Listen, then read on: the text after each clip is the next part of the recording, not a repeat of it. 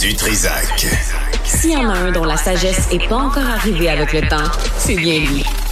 Toujours aussi mordant que les premiers temps. Benoît Dutrisac. Ben oui, t'as une belle chemise. Elle n'est pas en velours côtelé, elle est juste en velours. Hey, il est allé s'acheter une chemise, là. Un bulletin de nouvelles. Martineau s'est habillé. Ah ben, ça cramouille. Euh, Est-ce qu'on fait M. Bergeron, là? Non, on fait quoi? Alain Pronkin, ah oui, c'est vrai. Excuse-moi, Alain, parce que le, le d'abord, euh, euh, bonjour, Alain. Bonjour Benoît. Salut. Euh, c'est juste parce que l'horaire est un peu chamboulé aujourd'hui. T'as euh, t'as t'as Monsieur Dubé qui est pas là, Monsieur Robitaille est pas là, Yasmine Abdel Fadel va venir me chicaner tantôt. Euh, puis euh, ça fait que là faut s'adapter un peu. Donc Alain Pronkin sur les religions. Euh, allons-y avec la secte au Kenya. Vraiment, c'est des c'est des dossiers que tu suis, hein? Oui, ben il faut pas parce qu'écoute, on parle de 191 enfants qui sont morts de faim Ouais. et il y en a juste 11 qui ont été identifiés à date avec tous les tests d'ADN. Puis c'est rien. Au mois de mars, on va recommencer à fouiller dans euh, sur, le, sur ce terrain-là en recherche d'autres corps parce qu'il y a tellement eu de corps qu'on a découvert depuis un an qu'il faut les, comme on dit entre guillemets, les traiter puis ça prend du temps. Mais là, on apprend quelque chose dans ce procès-là. Le pasteur McKenzie, qu'est-ce qu'il a fait ce pasteur-là? Il a dit à ses ouailles, ben écoutez, il faut jeûner jusqu'à la mort pour rencontrer Jésus.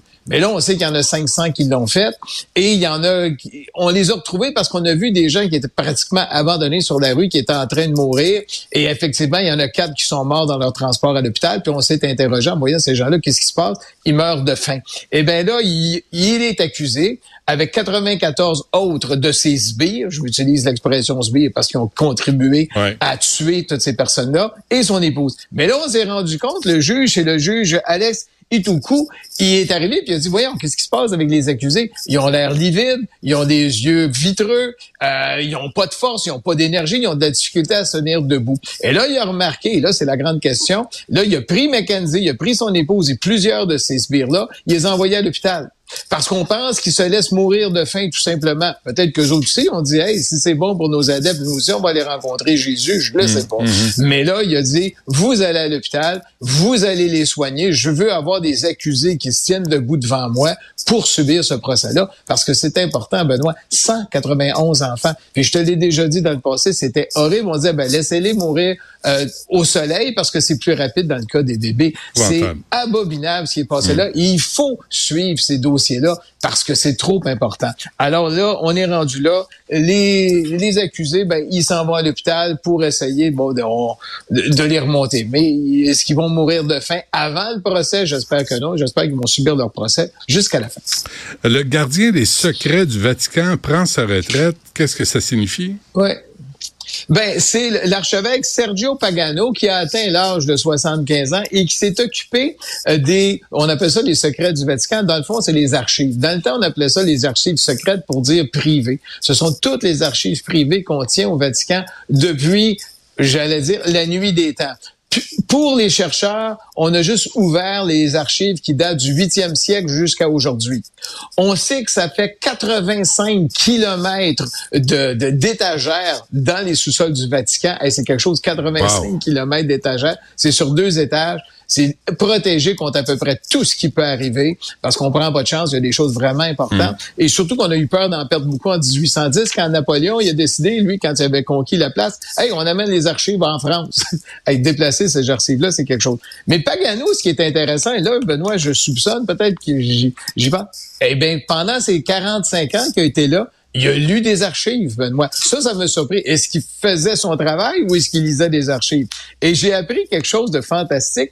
C'est que, savais-tu, quand il y eu le conclave de 1910 qu'il a élu, puis 11, on n'avait pas une scène pour tenir le conclave. On n'était pas capable de faire venir les, les cardinaux à Rome pour qu'il y ait une élection. Et on demandait aux États-Unis. Et les États-Unis ont envoyé, ils ont, co- ils ont cotisé, évidemment, par la dîme, euh, tous les Américains catholiques. On a récolté, j'en reviens pas de la précision, 210 400 dollars et 9 sous qui ont été envoyés. Moi, c'est le 9 sous qui ont été envoyés. Mais Ouais. dans ce temps-là, je pense. Ouais.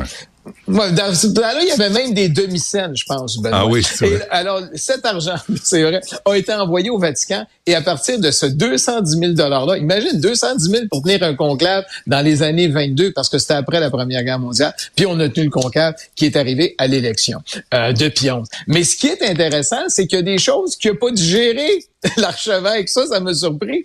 Euh, il a dit, écoutez, ce qu'il conteste et ce qu'il a mis hors de lui, c'est qu'il n'y a aucune déclaration de Pie XII concernant le Reich allemand, la Shoah, la tuerie qu'il y a ah, eu vis-à-vis les 6 millions de Juifs. Il n'y a rien. Et il, dit ça, je suis blessé. Il dit, je peux comprendre que pendant la guerre, Pie XII avait peur de dire, écoute, si je dénonce les Allemands, est-ce qu'il va y avoir plus de tueries, plus de massacres? Il dit ça, je peux le comprendre. Mais ce que je comprends pas, c'est que la guerre finit en 45, puis 12 décèdent en 59 ou 58, je me souviens pas, je m'excuse pour l'année qui me manque, et il a rien dit. Il n'a jamais dénoncé ce qui mais est-ce qu'il a rien, il n'a rien dit ou rien a été archivé de ce qu'il a dit?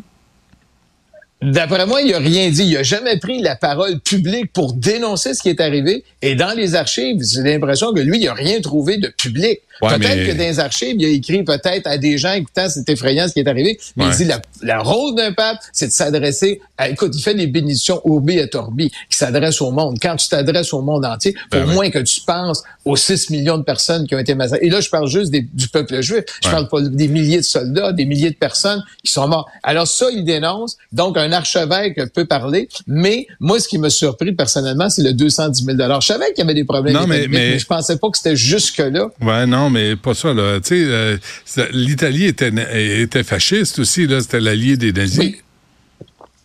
oui. mais il y a eu une entente par la suite euh, entre euh, Mussolini et le pape qui était là pour envoyer une somme d'environ 100 millions de dollars en dollars d'époque pour payer pour euh, les États pontificaux, parce que tu savais qu'au début, tu avais les États pontificaux, Rome appartenait aux États pontificaux, donc appartenait au pape. L'Italie a renversé l'ordre établi, il a pris le contrôle de son pays, c'est arrivé en 1880. Le Vatican avait pas vraiment d'argent de 1880 jusqu'à la fin de la guerre, et c'est Mussolini qui a dit, garde, je vais vous donner 100 millions euh, pour payer là, vos terres, vos ci, vos ça, puis arrangez-vous avec. Là, on a donné ça à, un comptable qui a vraiment monté tout un système qui a fait que les, le Vatican s'est retrouvé avec des milliards et des milliards et des milliards. Mais il y a ça, c'est ce silence-là qu'on dénonce. Le pape François, il fait le pas, là. Il est, euh, il est magané. Non, ça va pas. Ben écoute, samedi, euh, ben, il a pris, comme on dit en bon québécois, il a pris off de ses activités. Il dit je rencontre personne. Et puis là, dimanche, ben il s'est retrouvé à son Angélus. Fait que tout le monde a dit ah ben il va bien, il a son Angélus, il a une grippe, puis c'est déjà passé. Ben non, ben ce matin c'est recommencé. Il a annulé tous ses rendez-vous. Il a une grippe, mais on rappelle toujours, oublie pas Benoît, il a 87 ans et il lui manque un lobe d'un poumon. Il a été malade depuis deux trois ans à, répétition. il a eu un problème d'infection. Donc là, on, évidemment, la machine à rumeur au Vatican est partie. Hmm. Mais à 87 ans, il est encore en forme, il est encore là. Puis il n'y a personne qui veut avoir son horaire. Ça, je peux te dire ça. En Belgique? Oui, en Belgique, et ça, ça me surpris. Euh, les, évêques euh, belges ont dit, écoutez, on veut que des femmes soient diacres. C'est important le diaconat. Disons, pour des funérailles, on peut remplacer un prêtre par des diacres. Ce sont des hommes qui vont là, c'est toujours des hommes. Et là, la Belgique a dit, on veut que des femmes soient diacres. C'est déjà un premier petit pas. Mais ce qui m'a surpris, c'est pas ça. C'est qu'ils disent qu'on puisse permettre à des hommes mariés d'être prêtres. Ça, c'est la nouvelle. On revient à l'Église des avant les années 1100 où les prêtres pouvaient être mariés. Et là, on dit, écoutez, il faudra avoir ça. Il n'y a pas de relève. Il n'y a personne. On s'en va où? Écoute, les, comme on dit, les séminaires, les séminaires sont vides au travers de la planète. Il manque de prêtres. Et là, il dit, écoutez, on peut-tu l'ouvrir aux hommes? Et ça, ça nous On va voir comment. Et puis les Belges, souvent, euh, disons, les Allemands, je me serais attendu de ça parce que les Allemands sont très revendicateurs. Mais de la part des Belges, ça me surpris un petit peu. Hmm. Et en Inde? Oh, en Inde, ça, c'est quelque chose, Benoît. Il y a deux lions. Il y a la lionne Sita et t'as le lion Hakbar.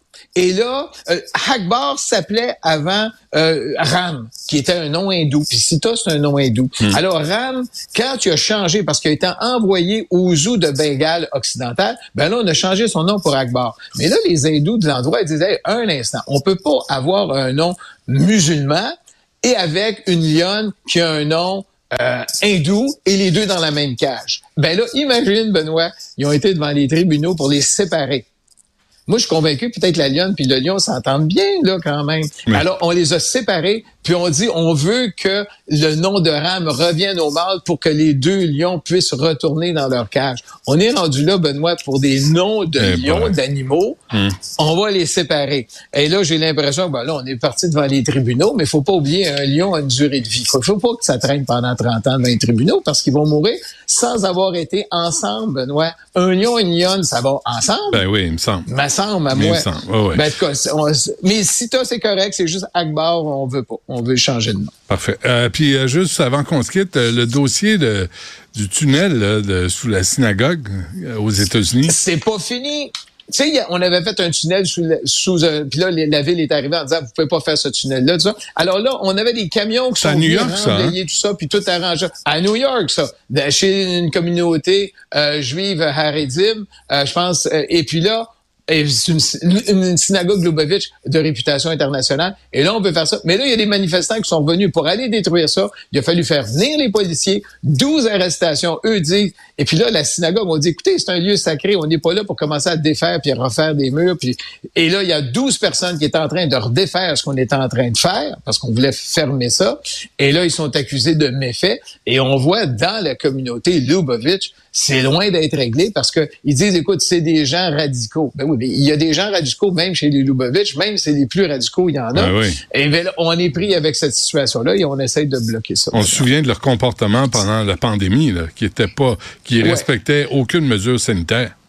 Aucune mesure. J'ai l'impression qu'on est parti pour 10 ans de procédure judiciaire là-dedans Ah, ben. Bon, ben, parfait. Alain Pronkin, euh, merci, puis on se reparle la semaine prochaine. Bienvenue. Salut.